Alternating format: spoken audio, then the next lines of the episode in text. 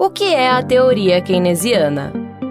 O keynesianismo é uma das teorias macroeconômicas mais discutidas e aplicadas na história. Essa teoria foi cunhada por John Maynard Keynes em seu consagrado livro A Teoria Geral do Emprego, do Juro e da Moeda. O keynesianismo foi aplicado especialmente durante o século XX, em períodos de crise nos quais foi necessária uma atuação mais direta do Estado.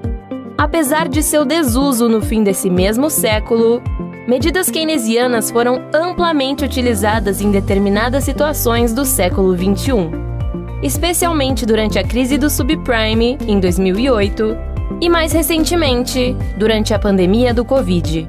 O keynesianismo defende uma postura mais ativa do governo no sentido de aumentar os gastos públicos para combater períodos de recessão através de medidas fiscais e monetárias, uma derrocada econômica seria evitada. Quem foi John Maynard Keynes? John Maynard Keynes foi um economista britânico, nascido em 5 de junho de 1883 em Cambridge. Suas proposições modificaram de maneira ampla a teoria e a prática econômica da sua época. Keynes estudou economia no King's College da Universidade de Cambridge, onde foi aluno de Alfred Marshall, um influente pensador econômico. Ele expandiu o conhecimento econômico clássico até então existente, estudando mais especificamente os ciclos econômicos e as ações adequadas para a superação de períodos de crise econômica.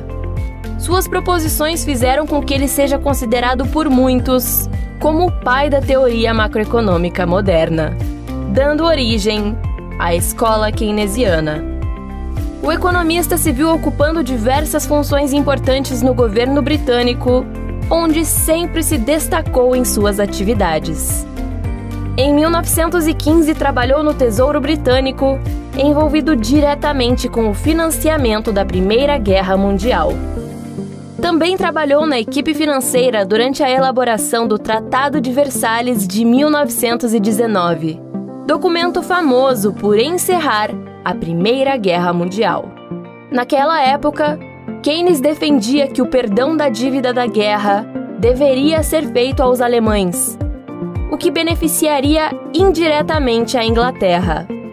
Ele também queria que o governo americano promovesse um amplo programa de financiamento para a recuperação da Europa.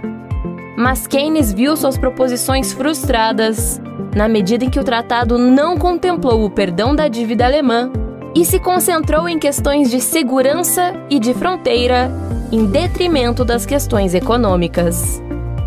Na década seguinte, viu sua influência crescer até que seus princípios econômicos passaram a ser adotados como solução para a crise de 29. Também atuou como líder do governo britânico na Conferência de Bretton Woods em 1944, tendo suas proposições adotadas, demonstrando a influência do seu pensamento no período logo após o fim da Segunda Guerra Mundial. Keynes é considerado por muitos como o economista mais importante de todo o século XX, e suas ideias continuam sendo aceitas para combater crises durante o século XXI. Para saber mais sobre dinheiro, finanças e estratégia, nos siga nas nossas redes sociais e entre no site estrategiadinheiro.com.